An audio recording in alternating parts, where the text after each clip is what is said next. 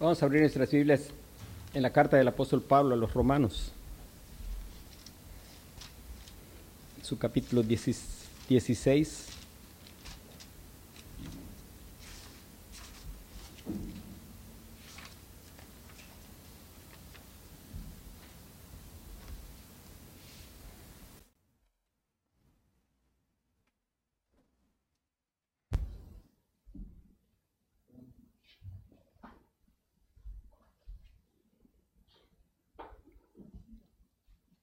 Romanos 16.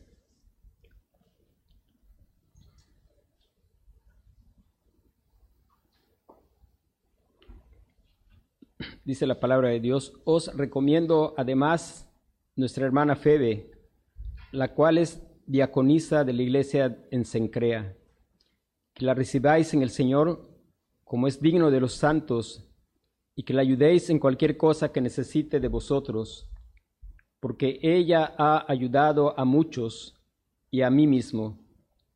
Saludad a Priscila y a Aquila, mis colaboradores en Cristo Jesús, que expusieron sus vidas por mí, a los cuales no solo yo doy gracias, sino también todas las iglesias de los gentiles. Saludad también a la iglesia de su casa. Saludad a Epeneto, amado mío, que es el primer fruto de Acaya para Cristo. Saludad a María, la cual ha trabajado mucho entre vosotros.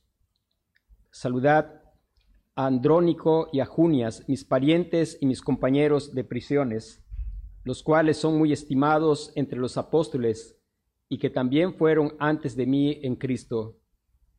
Saludad a Amplias, amado mío en el Señor. Saludad a Urbano, nuestro colaborador en Cristo Jesús, y a Estaquis, amado mío. Saludad a Apeles aprobado en Cristo. Saludad a los de la casa de Aristóbulo. Saludad a Herodión, mi pariente. Saludad a los de la casa de Narciso, los cuales están en el Señor. Saludad a Trifena y a Trifosa, las cuales trabajan en el Señor.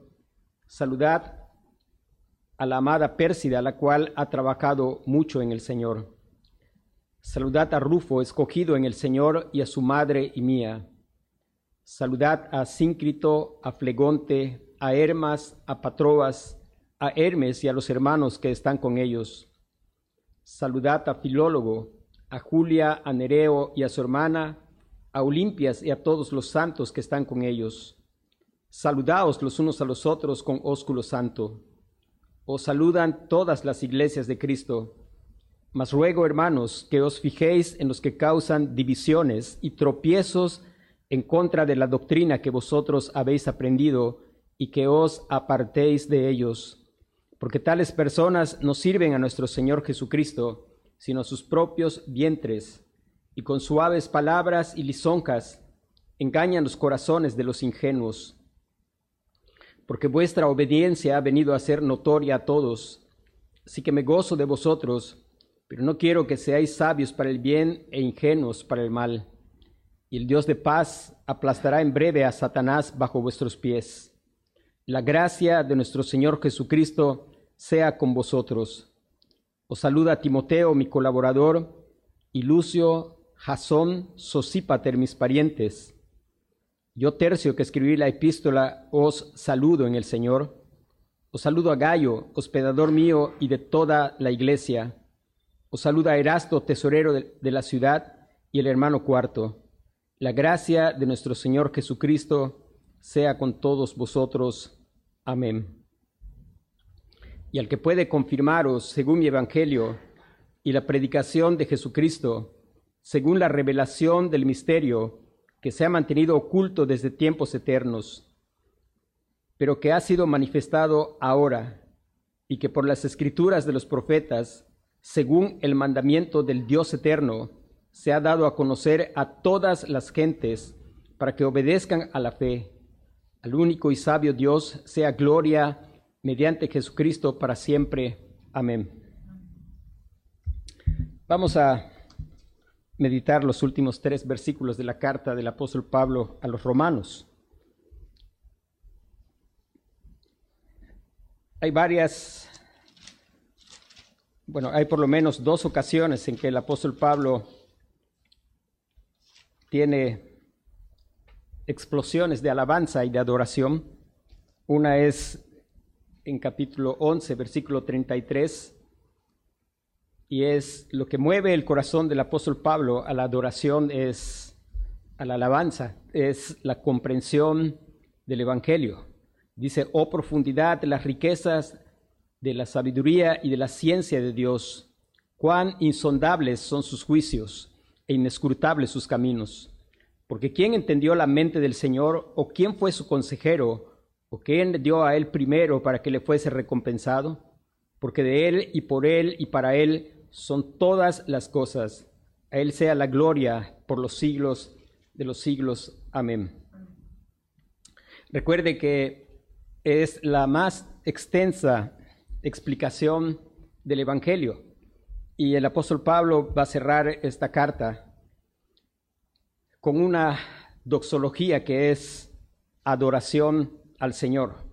Adoración al Señor. Y el tema de esta mañana es el único y sabio Dios, el único y sabio Dios.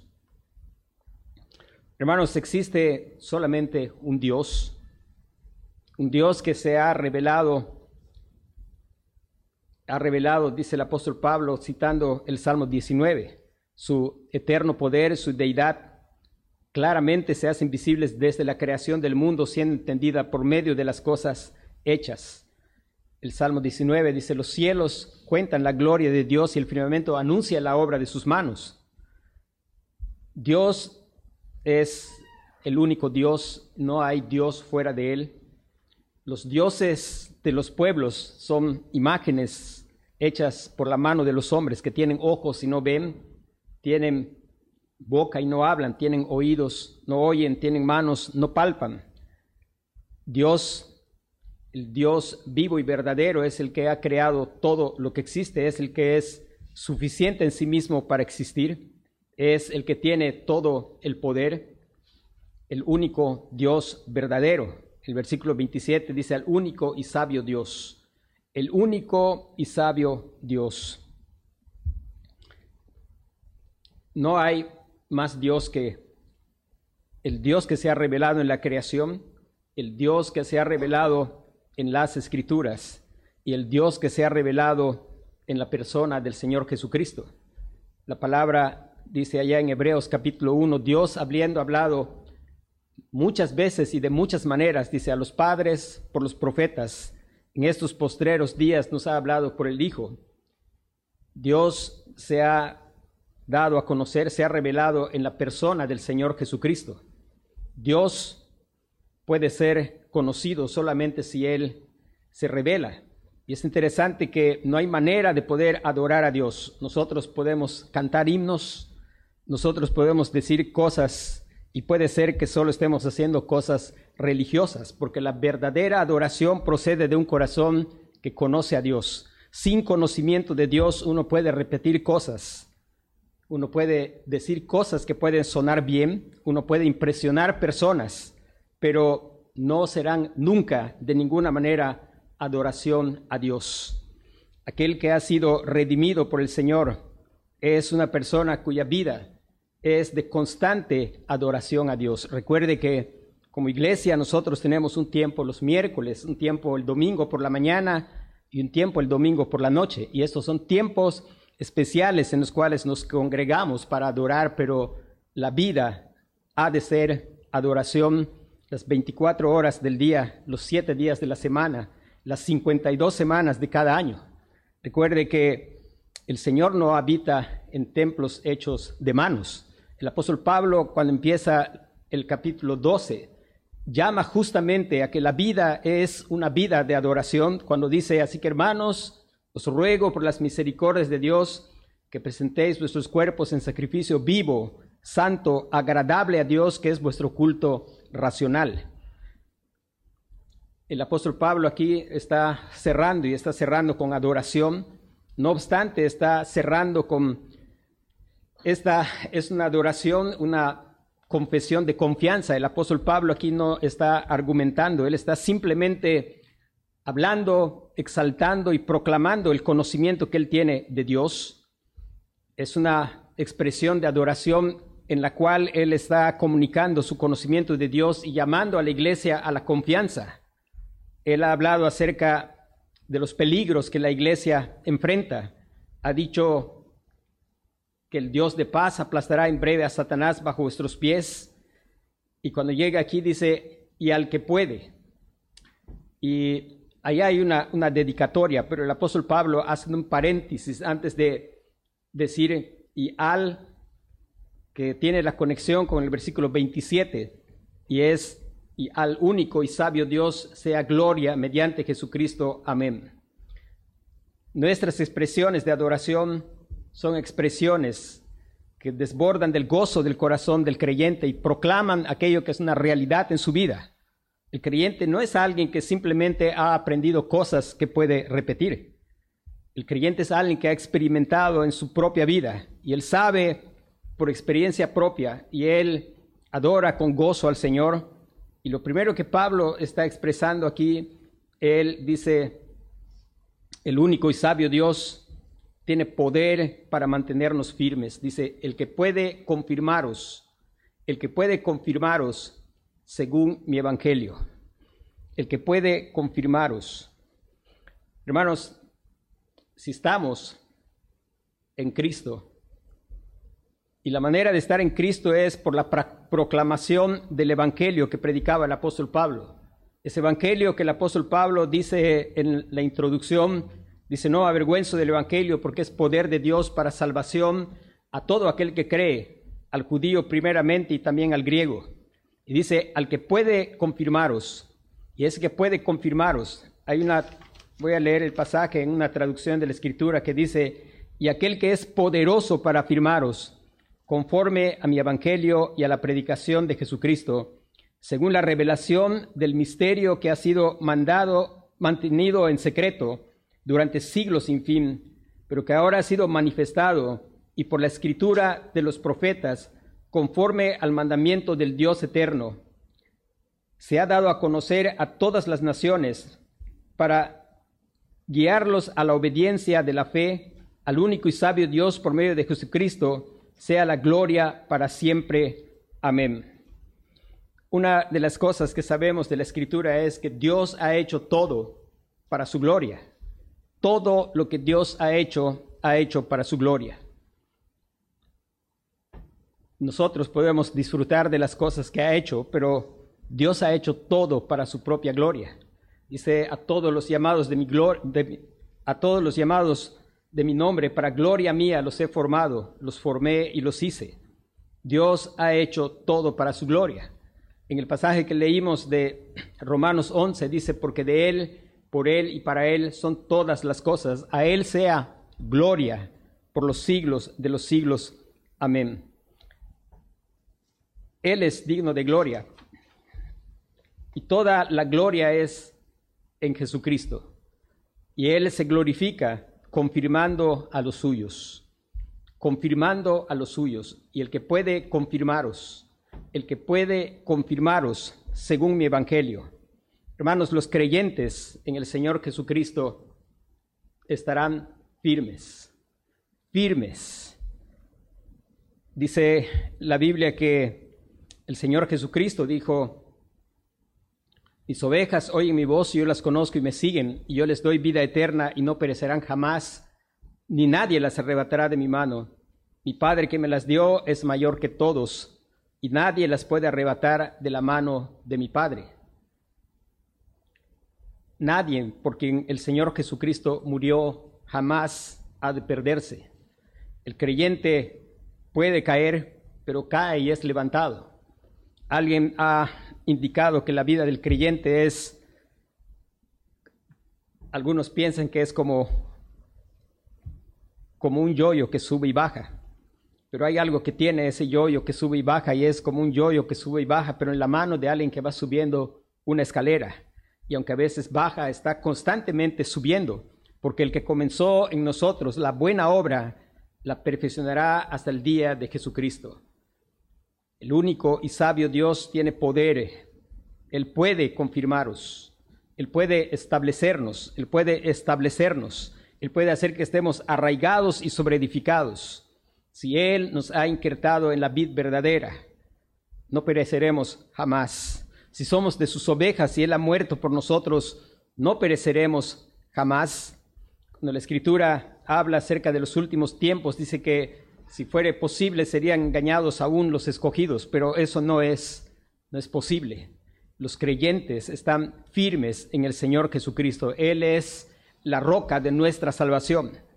El apóstol Pablo dice, yo sé a quién he creído y que es poderoso para guardar mi depósito para aquel, para aquel día. El Señor es el único que puede confirmarnos. Algo que es nuestra responsabilidad es asegurarnos, asegurarnos de que lo que estamos tributando es verdadera adoración, asegurarnos de que lo que estamos tributando procede de un corazón que ha sido transformado procede de un corazón que ha sido justificado solamente por la fe en el Señor Jesucristo. Si así es la fe, vamos a ser confirmados, afirmados, establecidos. ¿Y cómo es que lo hace? Dice, Él lo puede hacer según mi Evangelio. Es bien importante asegurarnos que es según el Evangelio que predicó el apóstol Pablo. Hermano, es nuestro deber aprender el Evangelio que predicó el apóstol Pablo. ¿Está usted seguro que sabe el Evangelio que predicó el apóstol Pablo? ¿Está usted seguro que usted está creyendo un Evangelio que es poder de Dios para salvación a todo aquel que cree? Una persona dice que él estuvo predicando muchos años y él salía a la calle en un país de Sudamérica, predicaba y predicaba y un montón de gente decía creer lo que él estaba predicando. Pero de todo ese montón de gente, ninguno llegaba a la iglesia. De todo ese montón de gente, ninguno estaba mostrando una vida transformada por el poder del Evangelio. Él empezó a tener una preocupación y su preocupación era, la Biblia dice que el Evangelio es poder de Dios para salvación a todo aquel que cree. Hermanos, cuando pensamos en salvación, no es solamente salvación del infierno. La salvación es mucho más amplio que librarnos de la condenación. Es la salvación ciertamente de la pena por el pecado, del castigo por el pecado, pero es la salvación también del poder del pecado. Aquel que está en Cristo ya no es más un esclavo del pecado. Batalla con el pecado, pero el pecado no controla más su vida. Él ha sido libertado del pecado y ha sido hecho siervo de la justicia según el Evangelio predicado por el apóstol Pablo. El apóstol Pablo responde claramente y él dice, perseveraremos en el pecado para que la gracia abunde. De ninguna manera. Es que somos salvos por la gracia, pero la gracia hace algo en aquel que salva. Dice el apóstol Pablo también escribiendo, dice que la gracia de Dios se ha manifestado para salvación a todos los hombres enseñándonos a renunciar a la impiedad y a los deseos pecaminosos. Y la evidencia que Él te ha salvado de la condenación es que Él te está hoy día enseñando a decir no al pecado y a los deseos pecaminosos. Y si usted no está aprendiendo, entonces es probable que lo que usted está creyendo no es el Evangelio, que es poder de Dios para salvación a todo aquel que cree. Este hombre tenía una preocupación y él empezó a estudiar y a estudiar primeramente la escritura. Y él empezó a darse cuenta de que el evangelio que él predicaba no era precisamente el evangelio que está en la escritura. Él se dio cuenta que había aprendido su evangelio de folletos, pero no de la escritura. Él empezó a estudiar en la historia de la iglesia y él se dio cuenta de que la forma en que él estaba predicando Nadie predicó así en el, Nuevo Testamento, pero nadie predicó así en la historia de la iglesia, sino hasta 200 años atrás aproximadamente que se empezó a predicar de esa manera. Y una noche él fue confrontado por la escritura, cuando dice el apóstol Pablo, si alguno les predica un evangelio diferente al que os hemos predicado, dice, aun si es un ángel del cielo, sea anatema. Y él orando le dijo al Señor, Señor, si esta noche tú no me matas por causa del Evangelio que he predicado, te prometo que nunca más volveré a predicarlo. Y el problema no está en el Evangelio, sino el problema está en que no se está predicando el Evangelio. Hermano, asegurémonos de algo. Asegurémonos de que en verdad somos adoradores que estamos adorando no solo cuando venimos a las reuniones de la iglesia, que son importantes, por supuesto que son importantes, pero asegurémonos de que nuestra vida es una vida de adoración, que estamos en verdad presentando nuestros cuerpos en sacrificio vivo, santo, agradable a Dios, que no estamos presentando nuestros miembros al pecado como instrumentos de iniquidad, sino presentando nuestros miembros a Dios como instrumentos de justicia, porque no importa cuán bien y animados cantemos, podemos lograr ciertas cosas con, con ciertos elementos que se pueden usar en el culto. Podemos decir amén a verdades que son correctas, que son ortodoxas, pero algo que es importante es esa ortodoxia, según la escritura, marca la vida.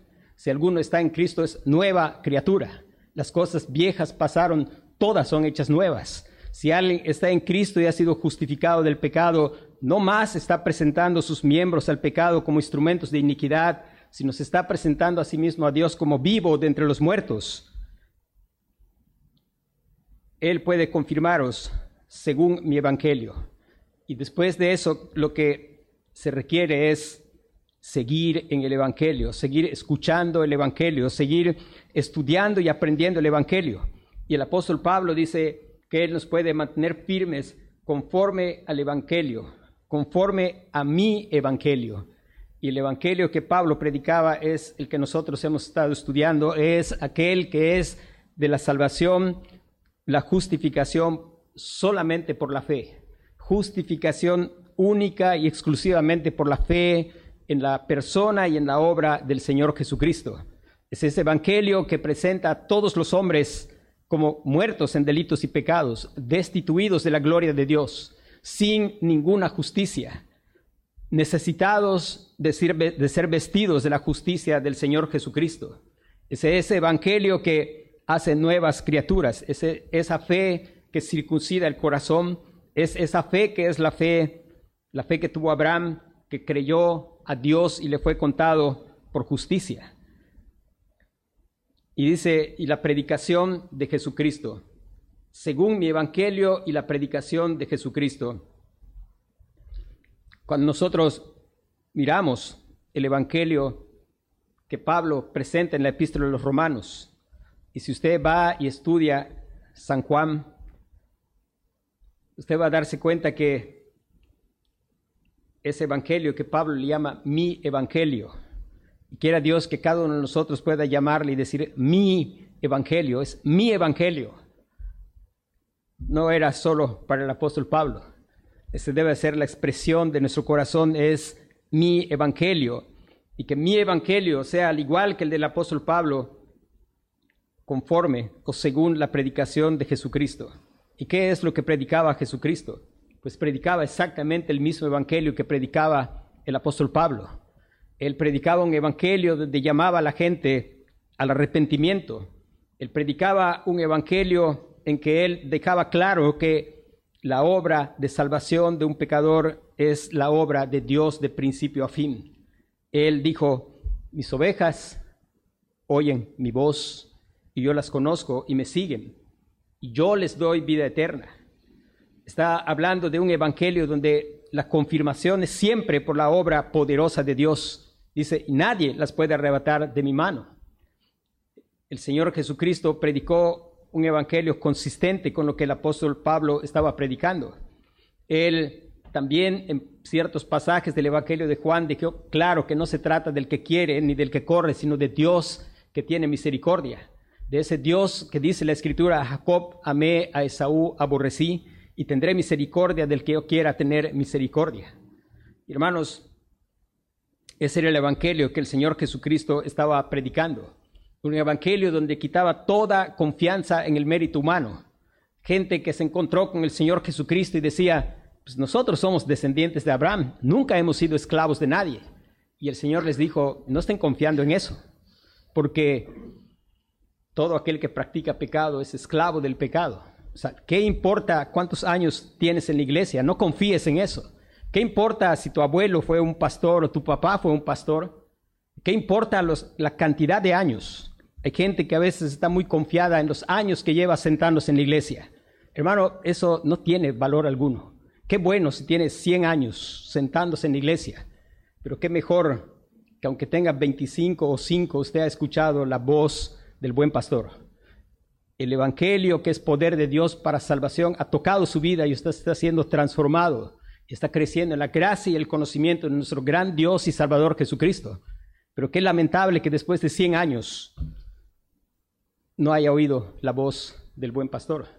Eso es verdaderamente lamentable. Y el Señor Jesucristo estaba enseñando y llamando a esta gente a no confiar. Ellos decían, es que Moisés nos dio maná en el desierto. Y él decía, yo soy el pan que descendió del cielo. No nos contentemos y estemos contentos y confiados de experiencias, de relaciones, de amistades. Uno puede sentirse muy seguro por la clase de amigos que tiene o la amistad que tiene. Este mismo hombre que predicaba un día se le acercó una persona y le dijo, yo estoy muy agradecido porque por su ministerio yo conocí y le dijo el nombre de otro pastor. hermanos, él se puso triste y dijo, estoy triste. Si mi ministerio solo sirvió para que conozcas a otro pastor, estoy triste. Porque el propósito de mi ministerio es predicar a Cristo para que conozcas a Cristo. Que Dios nos guarde de confiar en que somos amigos de años de alguna persona que está en el Señor. Qué bueno que tengamos amigos piadosos eso es excelente, eso es bueno. Qué bueno que conozcamos predicadores reconocidos, eso está bien. No hay nada de malo en eso. Pero qué triste que no hayas oído la voz del buen pastor. Qué triste que Dios no haya empezado una obra en tu vida. Es importante asegurarnos. Pablo decía, el que comenzó en nosotros la buena obra, asegurémonos de que hay una obra que Dios ha empezado. Si Dios ha empezado esa buena obra, tú vas a estar firme Nada te podrá separar del amor de Dios que es en Cristo Jesús. Si algo te está separando es examina tu corazón, porque nada, dice Pablo, ni la vida, ni la muerte, ni lo presente, ni lo porvenir, ni ninguna otra cosa creada nos puede separar del amor de Dios que es en Cristo Jesús. Y la predicación de Pablo era conforme a la predicación del Señor Jesucristo. El apóstol Pablo dice en Hechos Gálatas capítulo 1.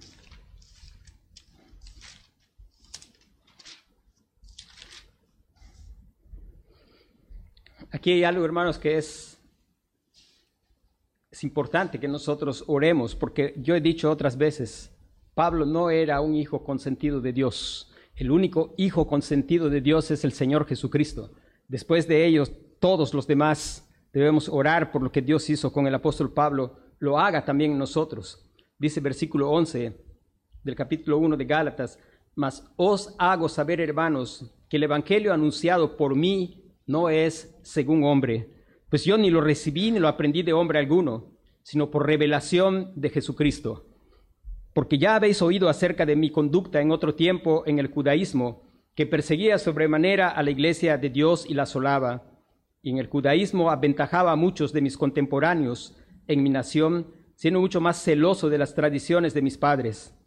Pero cuando agradó a Dios, que me apartó desde el vientre de mi madre y me llamó por su gracia, revelar a su Hijo en mí para que yo le predicase entre los gentiles, no consulté enseguida con carne y sangre, ni subí a Jerusalén a los que eran apóstoles antes que yo, sino que fui a Arabia y volví de nuevo a Damasco. Después, pasados tres años, subí a Jerusalén para ver a Pedro y permanecí con él quince días pero no vi a ningún otro de los apóstoles, sino a Jacobo, el hermano del Señor. En esto que os escribo, he aquí delante de Dios que no miento.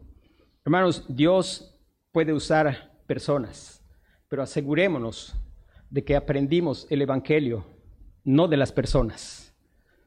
Asegurémonos de que aprendemos el Evangelio del mismo Señor Jesucristo. La Biblia dice que el Espíritu da testimonio a nuestro Espíritu de que somos hijos de Dios asegurémonos, esto que Dios hizo en el apóstol Pablo de ninguna manera es algo exclusivo para el apóstol Pablo. Es bueno que escuchemos, pero hermanos, cada uno de nosotros tiene la palabra. Y asegurémonos de ir a la palabra y clamar al Espíritu Santo para que Él nos enseñe en nuestro corazón verdaderamente el Evangelio.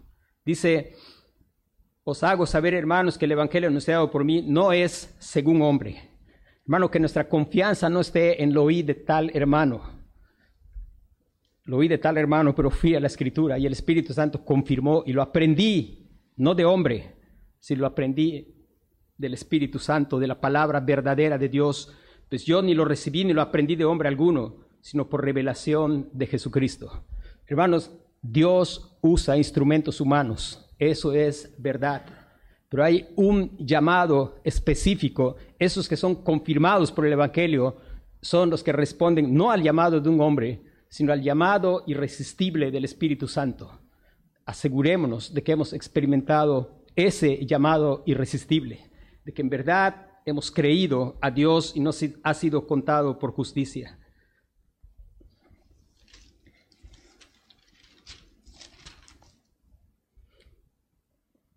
Dice después, conforme a la predicación de Jesucristo. Bueno, Cristo le enseñó, según la revelación del misterio que se ha mantenido oculto desde tiempos eternos. Según la revelación, había un misterio oculto. Y hermanos, Dios, damos gracias a Dios porque ese ministerio, ese misterio oculto ya no es más misterio, ha sido revelado. Y ha sido revelado, dice, pero que ha sido ahora, manifestado ahora, y que por las escrituras de los profetas según el mandamiento del Dios eterno. Y dice después el apóstol Pablo, se ha dado a conocer a todas las gentes para que obedezcan a la fe. ¿Y cuál es ese misterio? Recuerde que durante mucho tiempo Dios salvó a algunas personas que no eran judías, pero eran, se podían contar con los dedos de las manos. Bueno, en, Nínive fueron más, pero fue en una sola ocasión. Sin embargo, podemos pensar en Ruth, la moabita. Podemos pensar en Raab. Podemos pensar en Nabucodonosor. Excepcionalmente Dios, Dios anticipó aquel misterio, pero era algo que estaba escondido.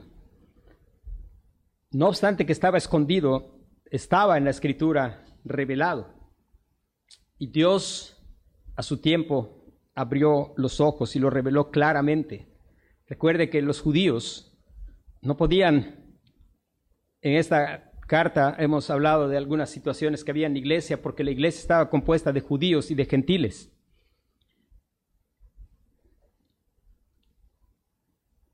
Y lo que estaba, lo que era un misterio oculto era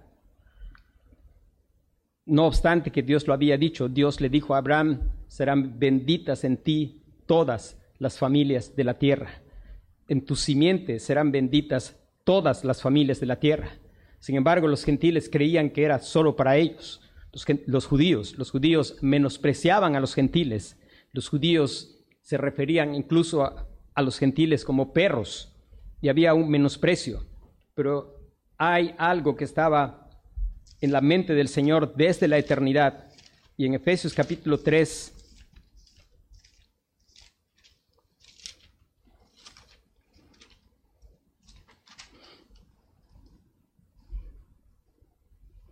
Dice el apóstol Pablo, versículo 1, por esta causa yo Pablo, prisionero de Cristo Jesús, por vosotros los gentiles, si es que habéis oído de la administración de la gracia de Dios que me fue dada para con vosotros, que por revelación me fue declarado el misterio, como antes lo he escrito brevemente, leyendo lo cual podéis entender cuál sea mi conocimiento en el misterio de Cristo, misterio que en otras generaciones no se dio a conocer a los hijos de los hombres, pero ahora es revelado a sus santos apóstoles y profetas por el Espíritu, que los gentiles son coherederos y miembros del mismo cuerpo y copartícipes de la promesa en Cristo Jesús por medio del Evangelio del cual yo fui hecho ministro por el don de la gracia de Dios que me ha sido dado según la operación del poder, de según la operación de su poder.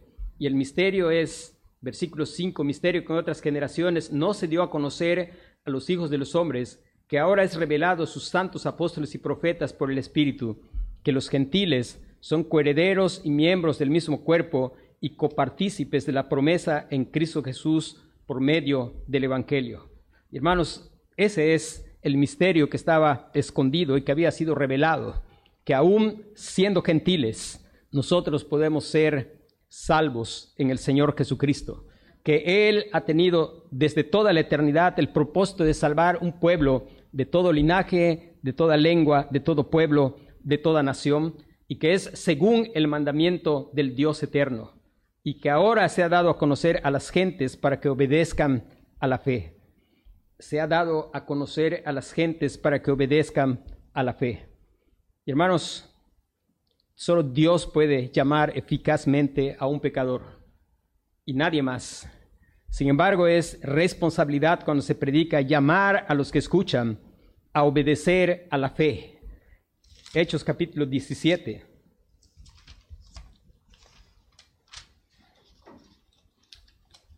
Versículo 30 dice,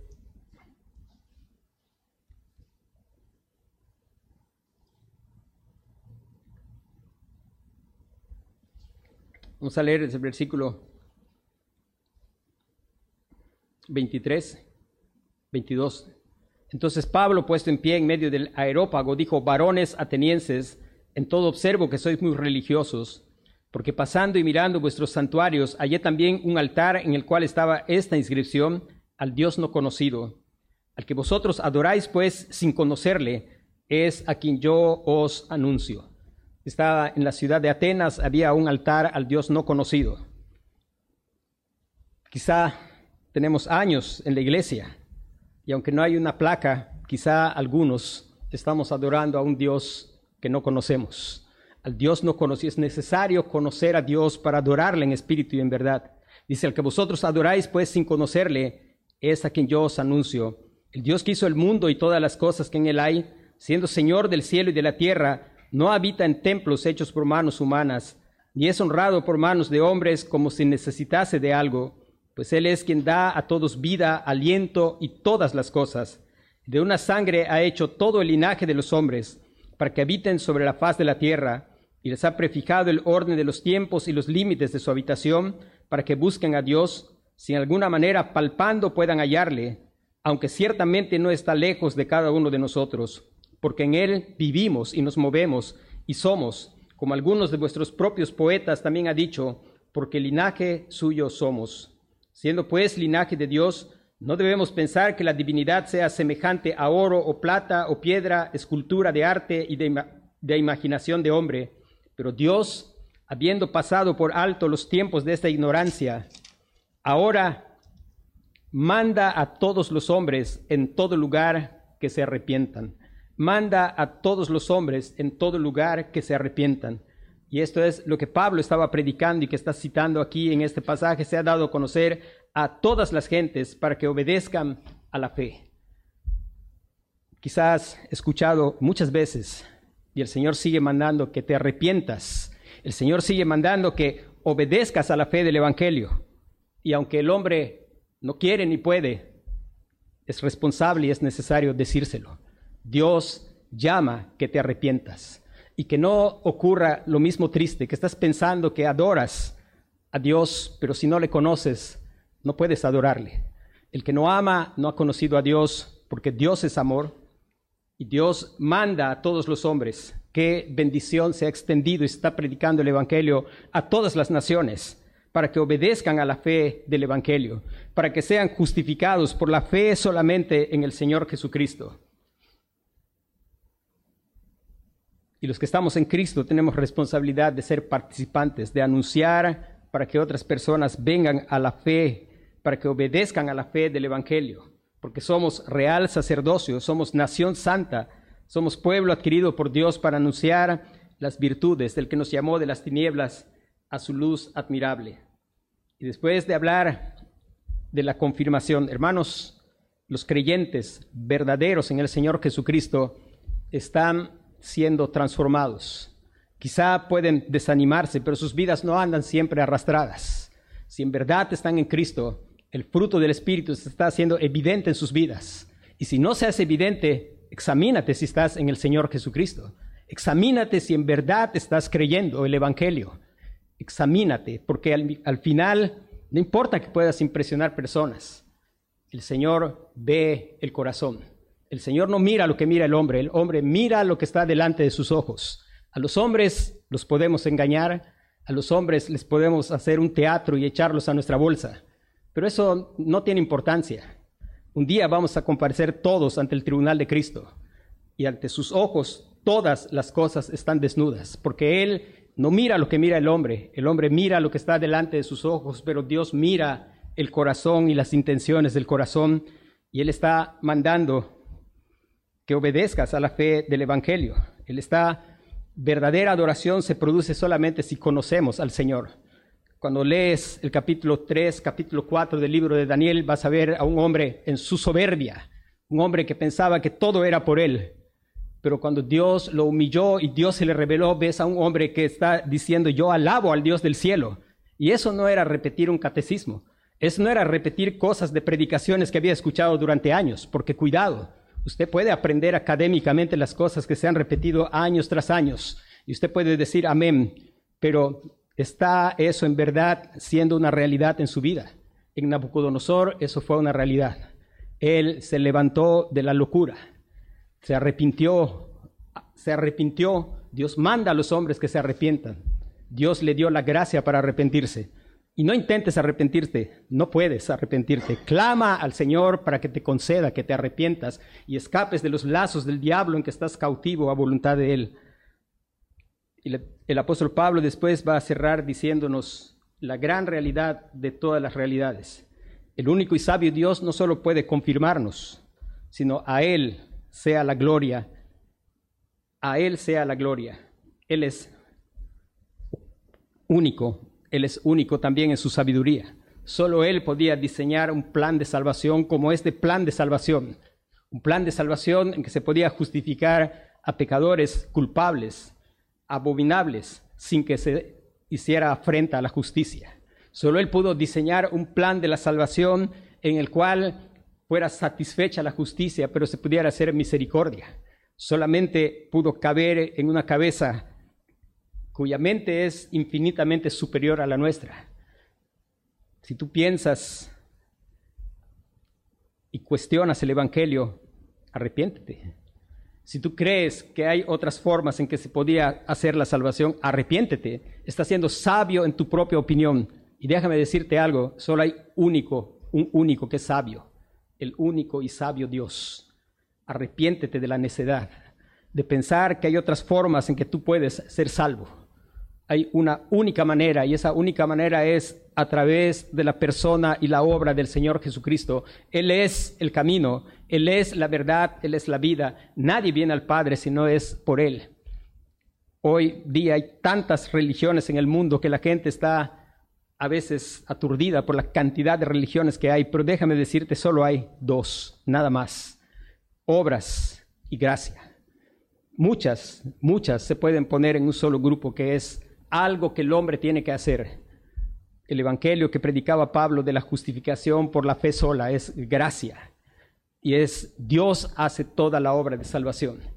Y clama al Señor, clama al Señor que te conceda arrepentimiento que puedas venir doblegado ante aquel que es digno de ser reconocido y glorificado, porque Él es el único sabio. Por eso se nos dice a nosotros, no seas sabio en tu propia opinión, porque normalmente nuestras opiniones, y en especial con respecto a la salvación, no son más que necedades. El único y sabio Dios, a Él sea gloria. Y hermano, quiero terminar recordando algo. Nosotros fuimos creados para la gloria de Dios pero somos un fracaso en glorificar a Dios. Por cuanto todos pecaron, están destituidos de la gloria de Dios. Si hay algo que caracteriza al hombre caído es un ladrón de gloria. Constantemente estamos afanados tratando de atraer la atención hacia nosotros. Constantemente estamos apurados buscando y esperando que se nos reconozca. Porque estamos caídos en Adán una cosa importante que Dios hace con su evangelio, nos hace entender algo. El apóstol Pablo estaba preocupado por ser reconocido y logró ser reconocido, pero después ese logro para él era basura. ¿Por qué? Porque el evangelio que es poder de Dios para salvación lo alcanzó y entendió él que buscar la propia gloria no es gloria, que eso es necedad, que Dios hizo todo para su gloria, que esta vida no se trata de nosotros, esta vida no es un gran escenario para que andemos de fanfarrones y lo mostró Dios en Nabucodonosor. Y Dios lo humilló porque eso es contrario a la naturaleza de Dios y del ser humano. Dios es el único merecedor de gloria. Pero la única posibilidad de dar gloria a Dios es que estés en Jesucristo. Si no estás en Jesucristo, tú puedes hacer cosas y decir para la gloria de Dios, como mucha gente dice en iglesias. Pero si no estás en Cristo, eso es imposible.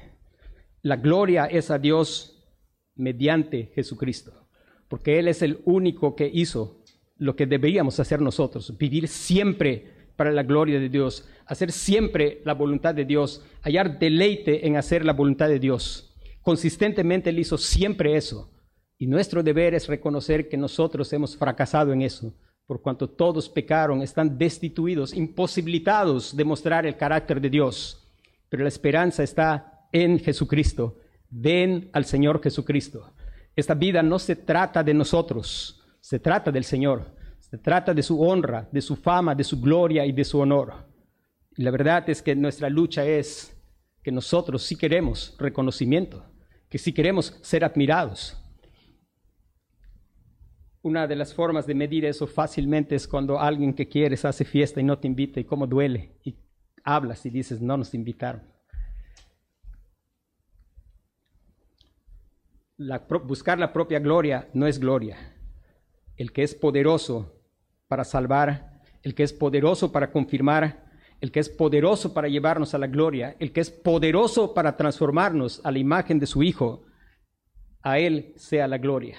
Y la única manera de darle gloria es mediante Jesucristo. Recuerde Efesios capítulo 1.